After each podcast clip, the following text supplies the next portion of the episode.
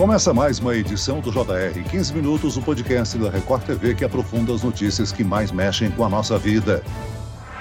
A morte de um adolescente de 15 anos em São Gonçalo, no Rio de Janeiro, pode ter sido por leptospirose. Uma enchente atingiu a casa em que ele morava no começo de fevereiro. Nos dois primeiros meses do ano, o estado do Rio de Janeiro teve 24 casos confirmados. E as fortes chuvas recentes, que atingiram boa parte do país, colocam o Brasil em alerta para a doença. Como se pega leptospirose? E quais os seus sintomas? Existe tratamento para a doença? Como evitar os sintomas mais graves? O 15 Minutos de hoje esclarece mais mais sobre a doença com a médica infectologista do Instituto Emílio Ribas, doutora Rosana Richman. Muito bem-vinda mais uma vez ao nosso podcast, doutora. Celso, prazer é meu de estar com vocês. Muito obrigada pelo convite. E quem nos acompanha nessa entrevista é o repórter da Record TV no Rio de Janeiro, Pedro Paulo Filho. Ô Pedro Paulo, você fez uma reportagem para o Jornal da Record sobre o caso do adolescente que morreu em São Gonçalo. Por que há a suspeita de que a morte dele foi por leptospirose? O que, é que aconteceu com Guilherme Silva Valentim, de 15 anos? Olá, Celso. Oi, doutora Rosana. Pois é, Celso. O Guilherme começou a ter sintomas brandos, como febre, dor no corpo, mas logo teve dificuldades para andar, com muita dor na panturrilha. Ele se internou num dia, no dia seguinte, acabou perdendo a vida. E os sintomas, eles foram tão específicos que levantaram a suspeita da leptospirose, tanto que pessoas que tiveram contato com ele, como familiares e amigos, também agora estão esperando o resultado de exames para também saber se foram infectados pela doença. Agora, doutora, a leptospirose é uma doença causada por uma bactéria. A leptospirose, sem dúvida, uma doença infecto-contagiosa. A gente chama ela de uma zoonose. Toda vez que eu falo zoonose, tem algum animal envolvido no ciclo da doença. E, de fato, ela é causada por uma bactéria chamada leptospira. Então, basicamente, só para a gente se situar de quem que nós estamos falando. Doutora, a leptospirose é apontada como a doença do rato, mas diversos outros animais servem como reservatório para essa bactéria e podem transmitir essa doença. Quais são esses outros animais? Olha, Celso, tem vários uh, animais aí, os roedores de uma maneira geral, mas mesmo outros animais, como cães, gatos, eles podem albergar a leptospira na, na via urinária. Mas eu te diria que, de longe, o rato, por isso que a gente sempre fala, ah, doença da urina do rato, ele é sem dúvida o maior vilão. Daí tem a ver o porquê que nas situações de enchente, etc., a gente acaba tendo contato com essa bactéria. Celso, é importante a gente entender que uma vez que um roedor tiver infectado com esta bactéria, ele não tem nenhum sintoma. O rato não tem sintomas, mas para o resto da vida dele, eliminando esta bactéria pela urina. E uma vez que essa bactéria esteja no ambiente, no solo, no esgoto, essa bactéria consegue sobreviver até seis meses. Então você já entendeu o cenário. Nós temos um cenário onde nós temos, dependendo da cidade que nós estamos falando,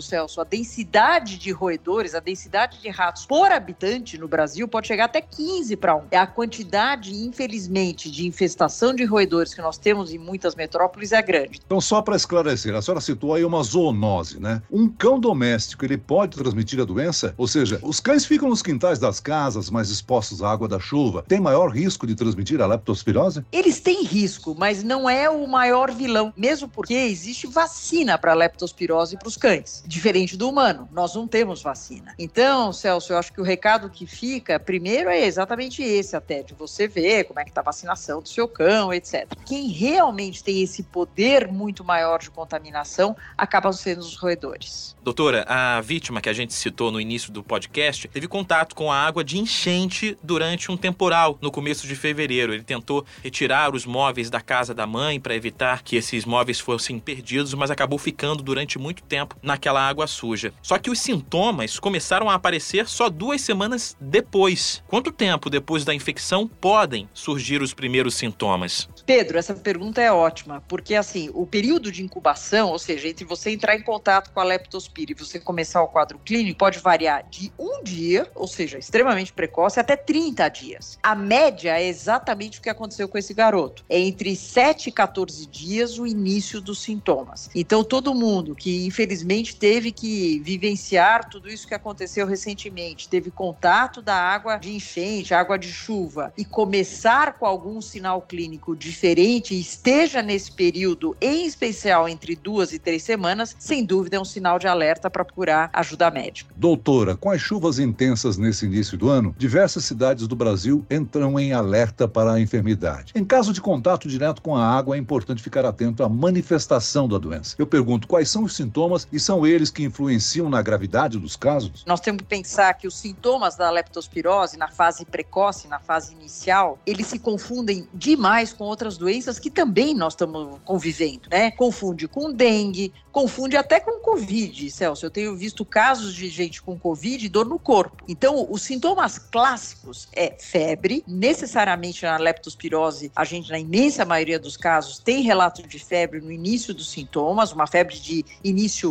abrupto, dor de cabeça, você pode ter náusea, você pode ter vômito, você tem perda do apetite, você tem dor no corpo, ou seja, você não se sente bem de uma maneira geral logo no início. Tem alguns pacientes que podem apresentar diarreia, uns pacientes podem apresentar dor na, nas articulações, é, e uma das coisas que chama muito atenção, e daí já é um sinal de alerta, você olhar o branco dos olhos do paciente, porque muitos desses pacientes fazem como se fosse uma vermelhidão nos olhos, parece até uma hemorragia otival, né? Então, também isso é importante. E mesmo esse paciente acaba relatando dor atrás dos olhos, é, sensibilidade com a luz, quando vê a luz. Então, você viu que eu dei uma gama de sintomas iniciais, podem confundir com outras doenças, daí a importância de procurar assistência e fazer o diagnóstico adequado. Para você não entrar numa fase mais tardia, que é o que infelizmente aconteceu com esse garoto, de ter complicações, né, que a gente chama de síndrome de Vaio, que daí sim, você fica com a pele muito amarela, você entra numa insuficiência renal, ou seja, os seus rins param de funcionar e você pode inclusive morrer por uma hemorragia, um sangramento no pulmão. Doutora Rosana, a senhora falou aí da similaridade da leptospirose com a dengue, com até mesmo com a Covid, né? Para confirmar o diagnóstico correto, é preciso algum tipo de exame? Sim, é, é, fundamental. Os médicos, claro, você pode desconfiar do diagnóstico, principalmente se a pessoa chega para mim falando que ela teve contato com a água da enchente. Então, óbvio que é uma informação muito importante para o médico, para ele também fazer a hipótese diagnóstica. Mas o diagnóstico, de certeza, você tem exames laboratoriais gerais me indicam que o fígado pode estar afetado, tem algumas alterações nos exames laboratoriais, mas a tal da sorologia, que é aquele exame que você realmente tem a certeza do diagnóstico, ele deve ser feito, só que esse exame não adianta você fazer muito no início, Celso. Às vezes ele vem negativo no início e você fala, ah, então não é leptospirose. Não, não é bem assim. Ele positiva a partir do sétimo dia. Então, por isso que muitas vezes a gente até recomenda que façam dois testes se a gente realmente estiver muito desconfiado da possibilidade de leptospirose. Identificada a doença, doutor, o tratamento inicial é ambulatorial, ou seja, a maioria dos casos é tratada sem internação? A maioria dos casos, quando você faz o diagnóstico mais precoce, ou pelo menos você pensa na possibilidade do, do diagnóstico, e você está numa fase mais daqueles sintomas gerais, a gente fala para o paciente tratar ambulatorialmente, é, fazer o repouso, que é fundamental. Nós damos antibiótico, então não é só um tratamento, como é bactéria, diferente, por exemplo, da dengue, que é um vírus, né? Aqui não, aqui você pode interferir na evolução do quadro dando um antibiótico para esse paciente. É por isso que eu estou insistindo na história de procurar assistência médica, porque você tem como poder fazer um tratamento mais precoce desse paciente numa fase inicial. Caso ele evolua para uma fase mais tardia e os sintomas que começam a aparecer depois, e infelizmente, Celso, muitas vezes os pacientes já chegam para nós nessa fase mais é, para frente, porque você pode confundir, você acha que era gripe, você acha que era outra doença e você deixa de procurar assistência numa fase mais precoce. Então, nesta situação, daí muitas vezes eu preciso internar e não só internar, como muitas vezes terapia intensiva. Exatamente como eu te falei, porque a, a gente acaba vendo um tipo de um sangramento pulmonar, o que leva a dificuldade respiratória, o que leva a uma série de complicações, além do problema renal, como eu já te falei, que pode paralisar a função dos rins. Esse tratamento é feito com antibióticos. Por isso é importante que o paciente tome os remédios por todo o período recomendado pelo médico, mesmo que os sintomas já tenham diminuído. E a hidratação também é importante nesse período? A hidratação é importante, só que tem que fazer com parcimônia, que a gente fala. Porque como é uma bactéria que pode pode afetar um pouco a permeabilidade dos vasos. O que, que é isso? Os nossos vasos sanguíneos, eles podem ficar mais, como se fosse uma porosidade maior. Então, o líquido pode sair mais dos vasos sanguíneos. Também não adianta eu hiperidratar, mesmo porque eu posso ter o problema renal. Então, é uma hidratação com parcimônia, vamos dizer assim. O mais importante é procurar assistência médica, tratar com antibiótico. Como você falou, levar a sério esse tratamento, fazer o tempo completo de tratamento, exatamente para evitar as formas mais graves. Sempre evitar automedicação. Porque, por exemplo, se você toma, resolver tomar um derivado de ácido acetil salicílico, que é uma medicação relativamente comum, você pode até piorar o seu quadro clínico. Então, eu insisto que é importante você realmente procurar ajuda um pouco mais direcionada no sentido, pode ser um posto de saúde, uma UBS, mas é importante sempre que procure essa assistência. Doutora, vamos esclarecer o seguinte: a contaminação, como ela se dá? Por ingestão da água contaminada, pelo contato na pele? A pele tem que ter uma ferida para que a bactéria se instale no corpo? A maioria das vezes ela entra por pequenos arranhões, por pequenas, é, que a gente chama de porta de entrada. Pode até ser na pele íntegra, a pele sem machucado, mas é menos provável. E vamos combinar, Celso, praticamente todos nós, se a gente for se examinar, você sempre tem uma, uma portinha de entrada, seja nas mãos, mãos, seja um arranhão, alguma coisa. E é por aí que a bactéria acaba entrando. Então, quanto maior a superfície da nossa pele que foi exposta a essa água contaminada com a leptospira, maior o risco de a gente ter infecção. E pela via digestiva, né, que você perguntou, olha, se eu engolir essa água, eu posso ter? O risco é menor, porque o pH do nosso estômago é muito ácido, então ele consegue meio que inativar um pouco essas, essas bactérias, né? Mas é muito importante, Celso, que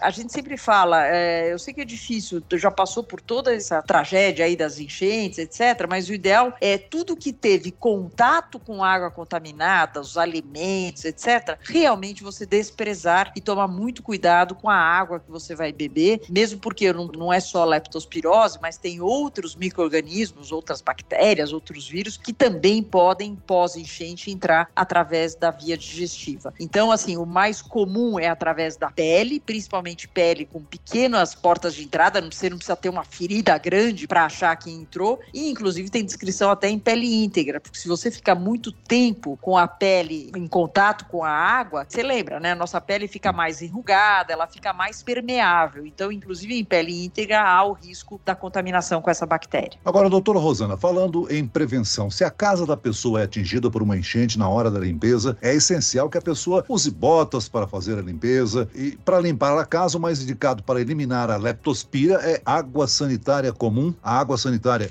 deve ser diluída? É fundamental que você tente, primeiro, evitar o contato com a água, como você falou, usando botas, se você tiver luvas, é o ideal. E mesmo quem fala, puxa, mas começou a chover, eu tô sem bota, o que que eu faço? Às vezes a gente até pede para colocar um saco plástico, né, na perna. Amarra um saco plástico por cima do seu sapato e se você precisar andar nessa água, vá dessa maneira. Põe um saco de lixo, alguma coisa assim, para evitar o contato da água com a sua pele. Em relação ao ambiente, existe sim a recomendação de usar água sanitária, aquela comum que a gente, que a gente tem em casa. E só para dar um exemplo, a diluição, a proporção seria uma colher de sopa desse produto para um litro de água. Você faz essa solução, quanto mais litros você fizer, lógico, você vai colocando mais colheres de sopa. E se for a água que você for beber, o ideal, lógico, seja uma água. Eu sei que vários caminhões pipa levaram água para a população, então isso é sempre importante. Mas quem quiser em casa fazer essa purificação da água, seriam duas a quatro quatro gotas dessa mesma solução de hipoclorito para cada litro de água e você tem que deixar uns 30 minutos essa água antes de beber para ter ação de purificação e desinfecção da água. Doutora, e aos primeiros sintomas, especialmente se a pessoa sabe que teve contato com água de chuva, o conselho é procurar logo um médico. Mas qualquer médico em postos de saúde públicos tem condição de identificar facilmente a leptospirose e para isso é importante a pessoa informar se teve contato com água de chuva, né? Sem dúvida. Eu acho que o importante é o paciente saber que essa informação é muito importante, ainda mais no momento, como eu te falei, que a gente está tendo a circulação de outros, outras doenças. Então, esta informação é importante. Se você chegar para mim e falar, ó, em casa, meu marido estava com Covid, eu estou com esse sintoma, é claro que eu não estou fechando o diagnóstico, mas eu estou pensando fortemente na possibilidade. No caso da leptospirose, essa exposição é extremamente importante. E, o, e quando foi essa exposição à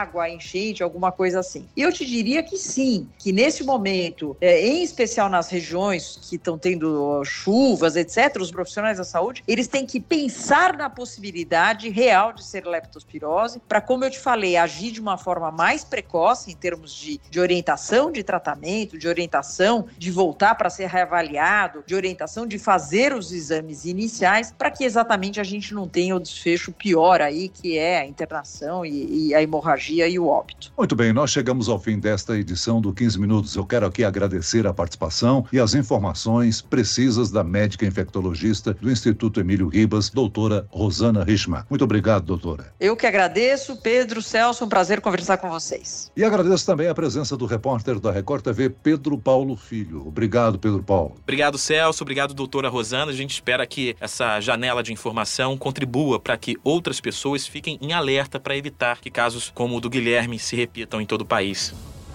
Esse podcast contou com a produção de David Bezerra e dos estagiários Fernando Russo, Lucas Brito e Cátia Brazão. Sonoplastia de Marcos Vinícius, coordenação de conteúdo Edivaldo Nunes e Deni Almeida, direção editorial Tiago Contreira, vice-presidente de jornalismo Antônio Guerreiro. E eu, Celso Freitas, te aguardo no próximo episódio. Até amanhã.